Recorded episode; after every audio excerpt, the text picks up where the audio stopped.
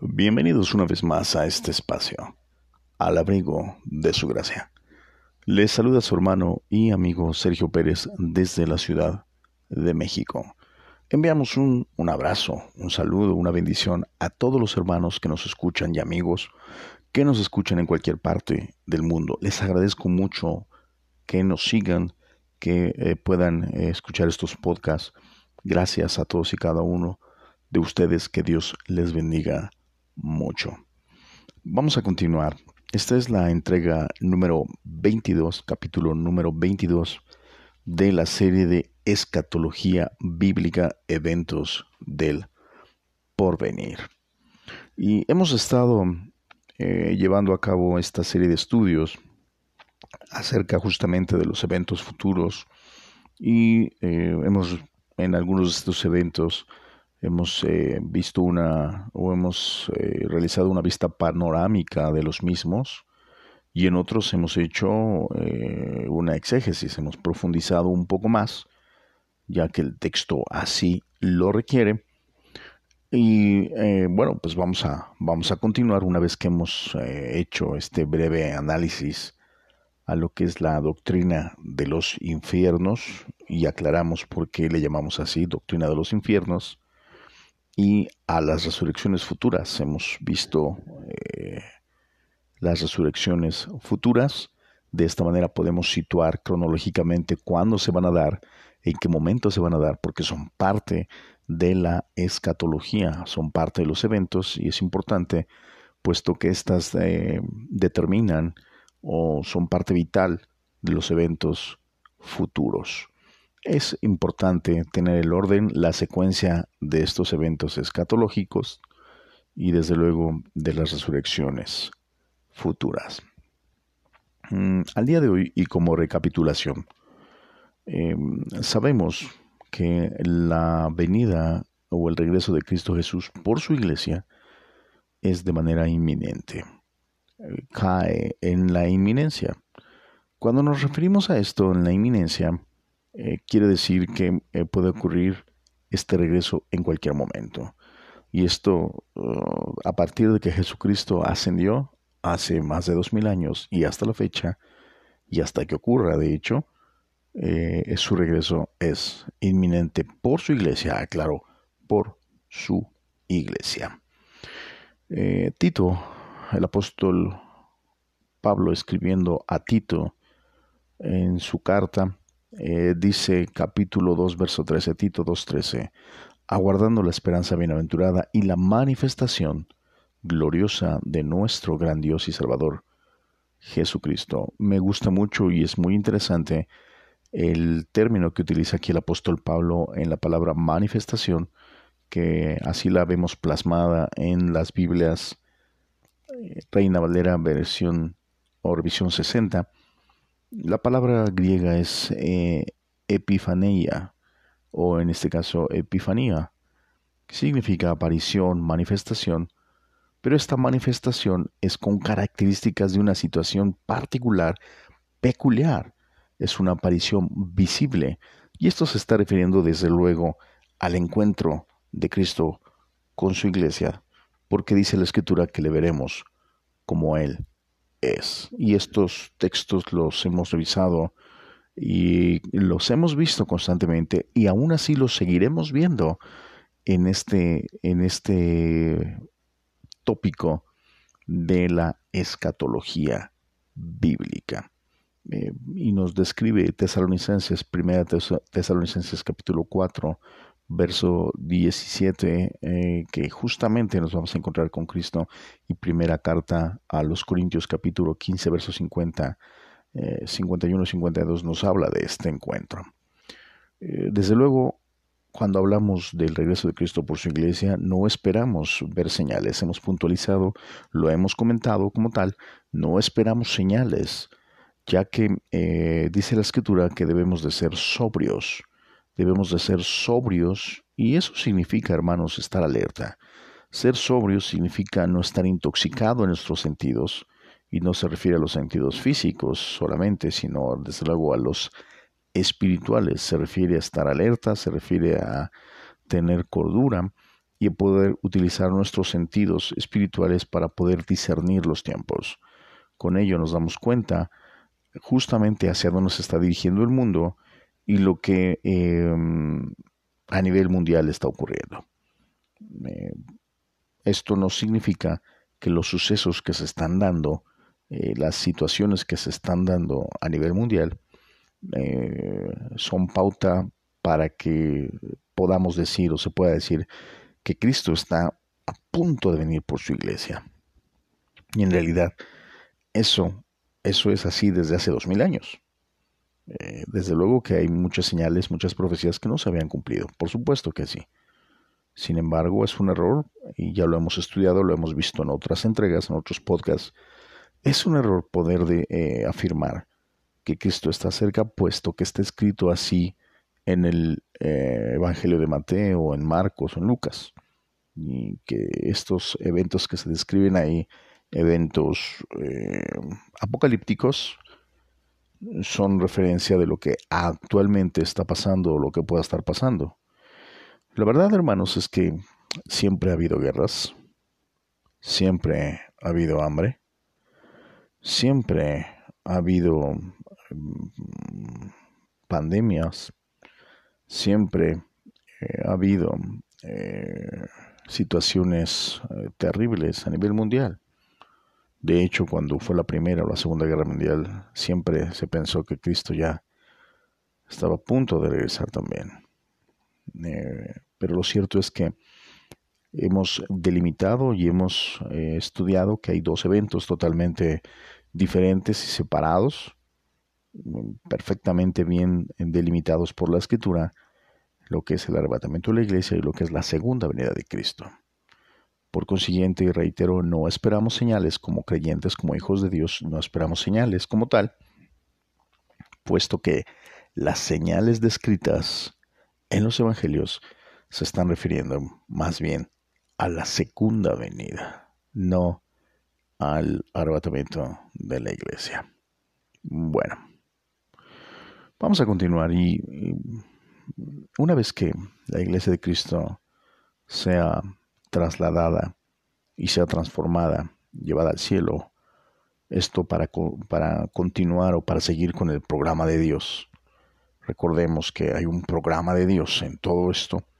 Esto es todo este escenario que vemos, todo lo que está escrito en la escritura, eh, todo lo que en un momento dado va a pasar o va a ocurrir es algo que ya Dios ha delimitado y ha definido perfectamente desde antes de la creación.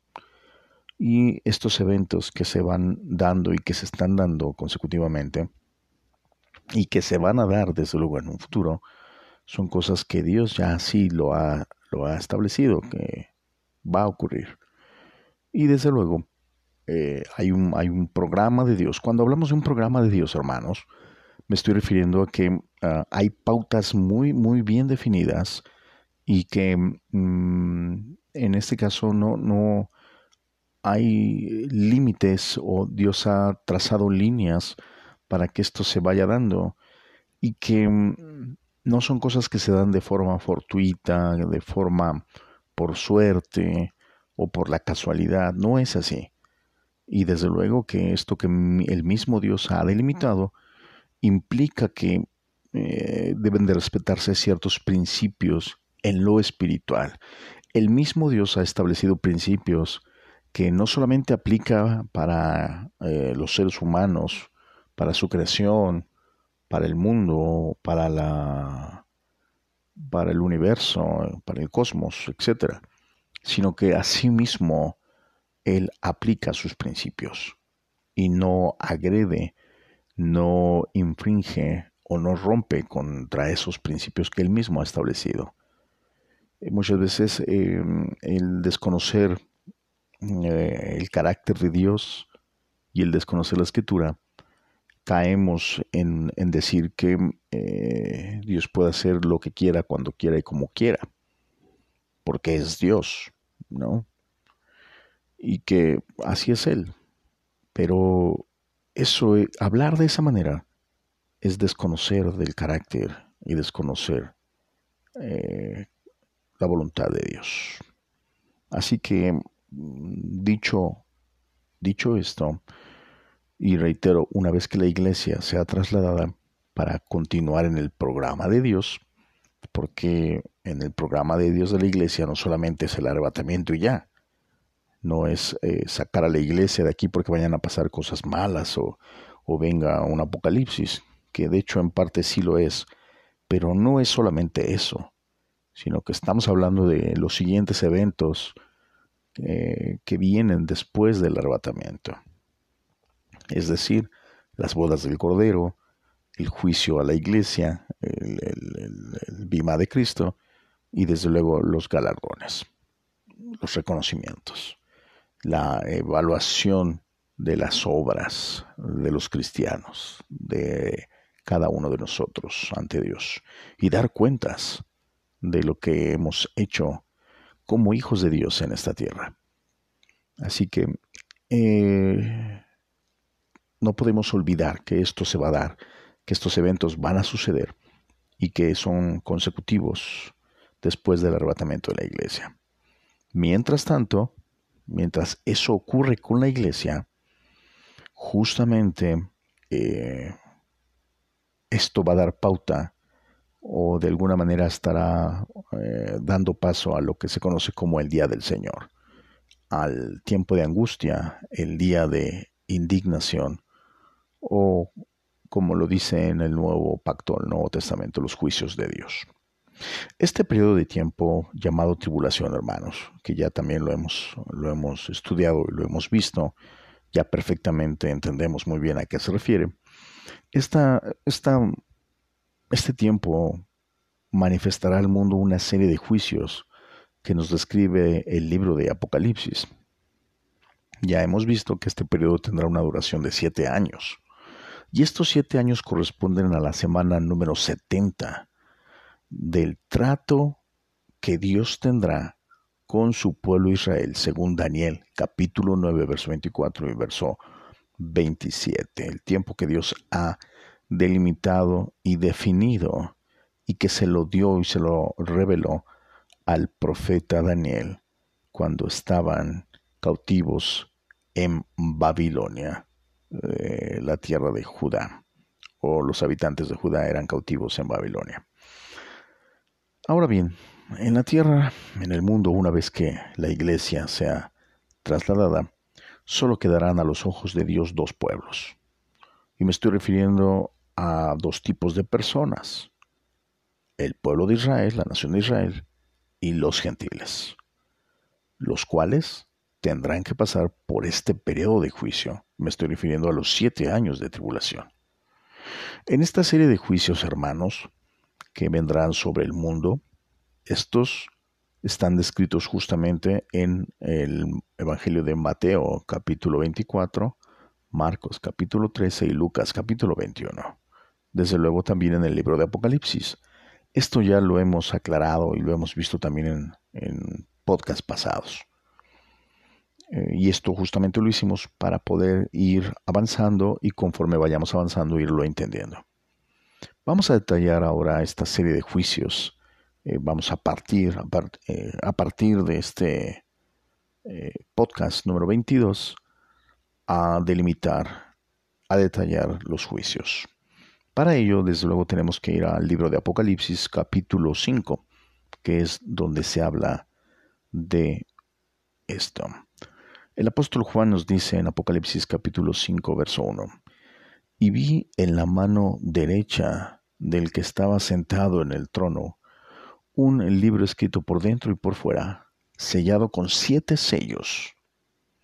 Y vi un ángel fuerte que pregonaba a gran voz, ¿quién es digno de abrir el libro y desatar sus sellos? Y ninguno, ni en el cielo, ni en la tierra, ni debajo de la tierra, podía abrir el libro, ni aun mirarlo. Y yo lloraba mucho porque no se había hallado a ninguno digno de abrir el libro ni de leerlo, ni de mirarlo. Versículo 5 dice, y uno de los ancianos me dijo, no llores. He aquí que el león de la tribu de Judá, la raíz de David, ha vencido para abrir el libro y desatar sus siete sellos. Y miré y vi que en medio del trono y de los cuatro seres vivientes y en medio de los ancianos estaba de pie un cordero como inmolado, que tenía siete cuernos y siete ojos, los cuales son los siete espíritus de Dios enviados por toda la tierra. Verso 7. Y vino y tomó el libro de la mano derecha del que estaba sentado en el trono. Y cuando hubo tomado el libro, los cuatro seres vivientes y los veinticuatro ancianos se postraron delante del Cordero. Todos tenían arpas y copas de oro llenas de incienso, que son las oraciones de los santos, y cantaban un nuevo cántico, diciendo, Digno eres de tomar el libro y de abrir sus sellos, porque tú fuiste inmolado, y con tu sangre nos has redimido para Dios de todo linaje y lengua y pueblo y nación y nos has hecho para nuestro Dios reyes y sacerdotes, y reinaremos sobre la tierra. Ese es el versículo, versículo 10. Es un, es una, es un pasaje, hermanos, em, muy poderoso. Es un pasaje mm, ciertamente con, con profundidad, con mucha fuerza, pero también muy alentador, lleno de esperanza, lleno de amor, lleno de gracia. Eh, es importante mm, mencionar que una de las reglas principales de la hermenéutica para poder interpretar algún libro, eh, no solamente la Biblia, cualquier libro, pero desde luego en la Biblia se utiliza la hermenéutica bíblica. Y una de las reglas más importantes en la hermenéutica es dejar que el texto se interprete a sí mismo. Eh, antes de entrar a verlo desde un punto de vista alegórico, un punto de vista eh, simbólico o literal, desde luego tenemos que permitir que el texto nos guíe, que el texto nos vaya llevando. Y dice aquí el texto em, en el versículo 5. Nos dice que se está identificando a un hombre, un, hombre eh, que lo describe como el león, el león que desciende de una de las doce tribus de Israel, la tribu de Judá, es el león de la tribu de Judá. Pero aquí cabe señalar, hermanos, que mm, se está haciendo referencia cuando nos habla de la tribu de Judá, el león de la tribu de Judá, se está refiriendo a la genealogía real eh, del rey David en, la línea cosanguínea de Jesucristo. Y desde luego también se está refiriendo a su padre y a su madre, los cuales pertenecían a esta misma tribu, la tribu de Judá.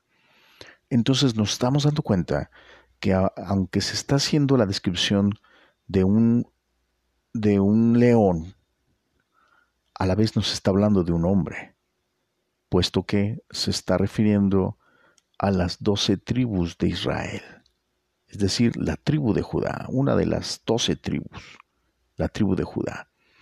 Y estas tribus no son algo que se dio en el cielo, sino es algo que se dio en la tierra. Es decir, las doce tribus son los doce patriarcas, los doce hijos de Jacob, el cual después fue cambiado su nombre a Israel, y sus hijos, los doce patriarcas, desde donde provienen las doce tribus de Israel y una de, una de esas tribus es Judá. Y Judá, desde luego, es la genealogía de donde viene el rey David, el rey Salomón, hasta llegar a Jesús. Entonces nos estará hablando de un hombre. El versículo 6 nos describe ahora un cordero. Primero nos describe un león, ahora nos describe un cordero. Y este cordero nos dice como inmolado, es decir, sacrificado. Em, esto me recuerda a Juan capítulo 1, verso 29, cuando Juan el Bautista expresó esto. Dice, al día siguiente Juan vio que Jesús se acercaba a él y exclamó, Aquí viene el Cordero de Dios que quita el pecado del mundo. Esto refiriéndose justamente a su sacrificio en la cruz del Calvario y en relación, desde luego, al sacrificio que realizaba el pueblo de Israel en el antiguo pacto, en el antiguo testamento, del cordero que era sacrificado para pedir perdón por los pecados del pueblo de Israel. Esto por un año. Muy bien.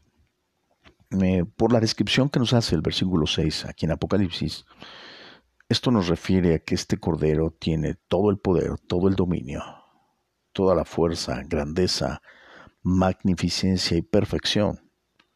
Este cordero, desde luego, no es otro que el mismo Señor Jesucristo. Y nos está refiriendo a la unidad con el Espíritu Santo también. Esto en la cuestión de los ojos, eh, la descripción que nos está haciendo de este, de este cordero, eh, se está refiriendo, se está refiriendo a, eso. Los cuernos, los ojos y los siete espíritus. Pero bueno, no vamos a hacer un exégesis a todo, a todo el pasaje o a todo el libro de Apocalipsis, solo nos vamos a centrar en lo que se refiere a los juicios.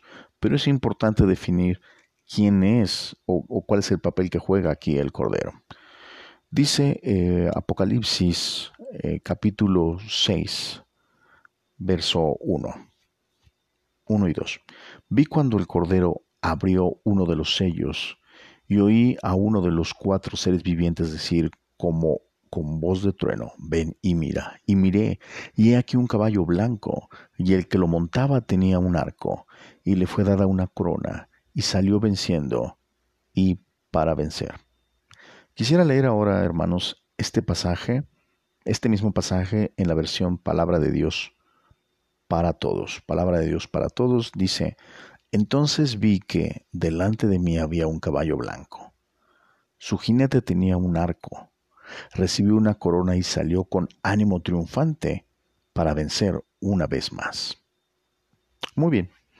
En el pasaje podemos ver que mm, quien abre o rompe el primer sello del rollo o del libro es Cristo Jesús, ya que Él es el único digno de poder tocar el rollo, de poder mirarlo, tocarlo y de hecho de poder abrirlo. El sello, hermanos, se refiere a pertenencia, se refiere a sabiduría. Desde luego, aquí en el pasaje se refiere a gobierno divino y se refiere también a algo que se establece entre el cielo y la tierra.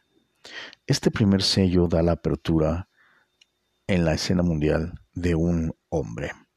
Un hombre ya que es un jinete, un jinete en un caballo blanco. El caballo blanco se interpreta como un símbolo de algo verdadero, algo puro, sagrado o de victoria. Aunque desde luego eh, la peculiaridad y las características de este jinete, eh, la verdad es que nos plantea otra cosa, que no tiene nada que ver con verdad, con pureza o con algo sagrado. Ya que este jinete, eh, si nos damos cuenta en el texto, se le dio una corona. Esta corona, hermanos, eh, nos da una característica muy especial y esencial para poder definirlo. La palabra griega que se utiliza aquí para corona es la palabra estefanos. Estefanos es corona o guirnalda. Y esto, esta corona o guirnalda es un símbolo de victoria, de alguien que venció a sus contrincantes. Normalmente este término eh, se utiliza o se utilizó para definir a las coronas que se otorgaban o se daban en los juegos, en los primeros Juegos Olímpicos, en los Juegos de Grecia y posteriormente en el mundo. Esta, esta eh, corona tejida de, ramas de olivo y que de alguna manera, bueno, pues era el reconocimiento de alguien que había vencido a sus contrincantes. Entonces, esta es la corona guirnalda que tiene este, este jinete. No, no usa una corona real. Cuando hablamos de corona real en la Biblia, en la Escritura y en el Nuevo Testamento, la palabra griega que se utiliza es la palabra diadema. Diadema representa justamente una corona real, realeza, y también representa la infinita majestad de Cristo, según Apocalipsis capítulo 19, verso 12. Este, este jinete nos dice que ha ganado batallas, pero que aún va a conquistar y va a vencer. Eso es importante puntualizarlo, ahorita lo, lo definimos mejor. Este jinete tiene un arco, no una espada, tiene un arco. Y esto se refiere a un triunfo efímero o temporal, ya que por cierto, este jinete con arco no tiene flechas. Esto nos refiere a un poder limitado, a una fuerza limitada. No tiene toda la fuerza, no tiene todo el poder, es solo limitado.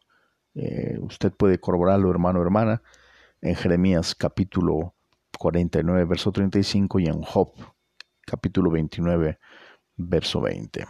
Este jinete da la apertura a otros tres jinetes, eso es importante verlo. Estos tres jinetes, junto con este primero, forman los famosos cuatro jinetes del Apocalipsis, cuyo cabalgar sobre la tierra solo traerá dolor, calamidad, sufrimiento y muerte. Por consiguiente, este jinete eh, de caballo blanco, desde luego que representa al anticristo y su breve reinado sobre la tierra. Cuando, cuando vemos esta corona, que no es una diadema, sino que es eh, Estefanos, se está refiriendo a que hay una victoria, pero esta victoria es pasajera, no, no, no va a durar mucho, no va a estar mucho tiempo en el poder, no va a reinar por mucho tiempo, va a ser un reinado breve sobre la tierra. Y desde luego no podemos eh, olvidar que los sellos eh, son los juicios de Dios que se cernirán sobre la tierra en el tiempo de tribulación. Y los jinetes representan, desde luego, lo peor, lo peor que pueda pasarle al mundo y a sus habitantes.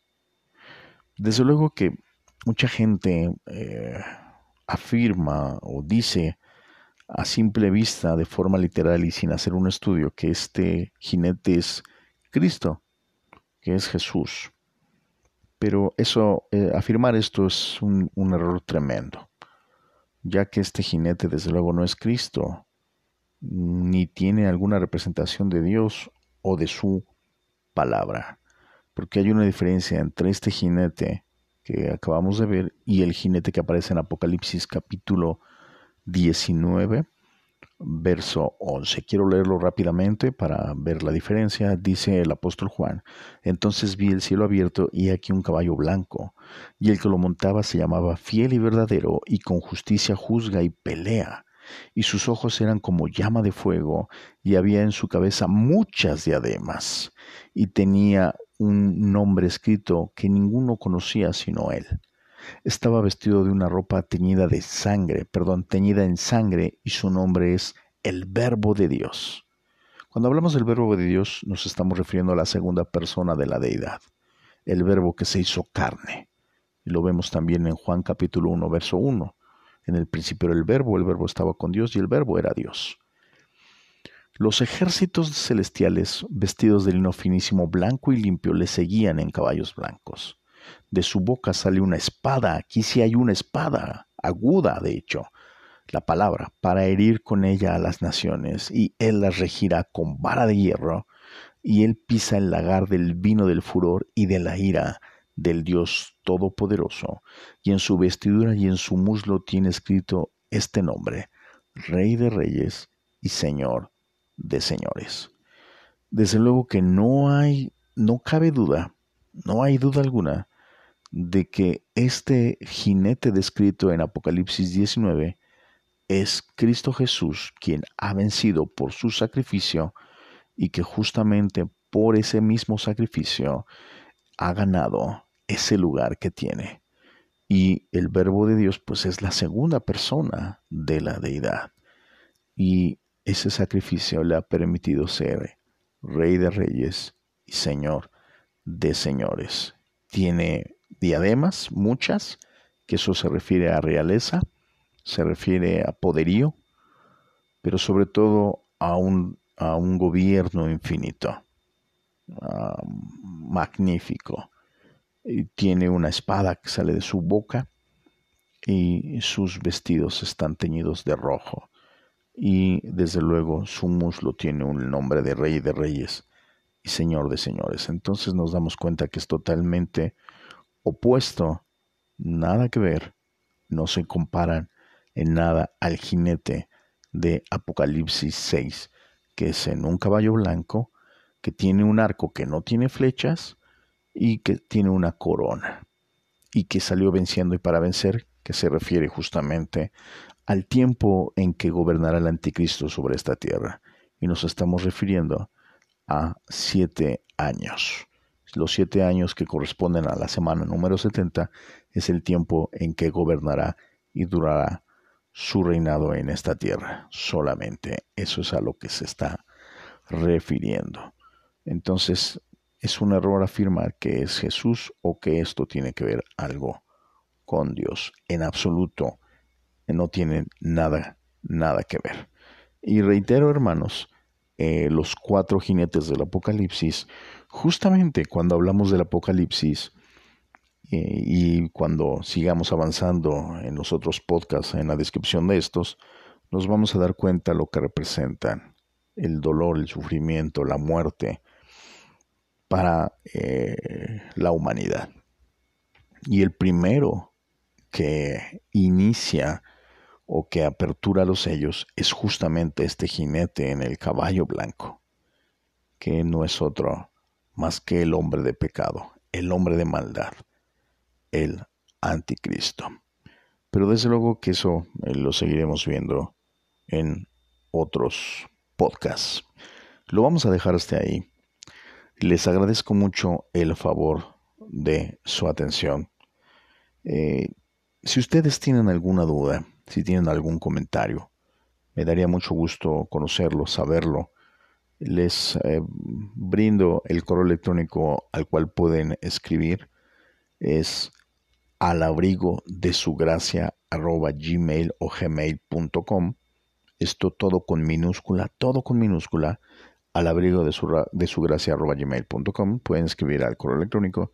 Desde luego que también pueden eh, hacerlo, pueden escribirme en nuestras redes sociales, al abrigo de su gracia en Facebook, en Instagram y desde luego que pueden, eh, o más bien pueden escuchar nuestros podcasts, todos nuestros podcasts, en cualquier plataforma de podcast. Estamos en Spotify, estamos en Anchor, eh, desde luego en Google Podcast, Apple Podcasts. De hecho, en el buscador Google, si usted pone al abrigo de su gracia, le va a dar un sinfín de opciones para que pueda escuchar nuestros podcasts.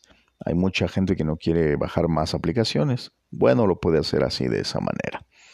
Escríbanos, oren por este ministerio y eh, desde luego eh, vamos a continuar eh, hasta terminar todos los eventos y todo lo que tiene que ver con la escatología bíblica, esperando que sea de bendición, esperando que sea un aporte para su vida espiritual.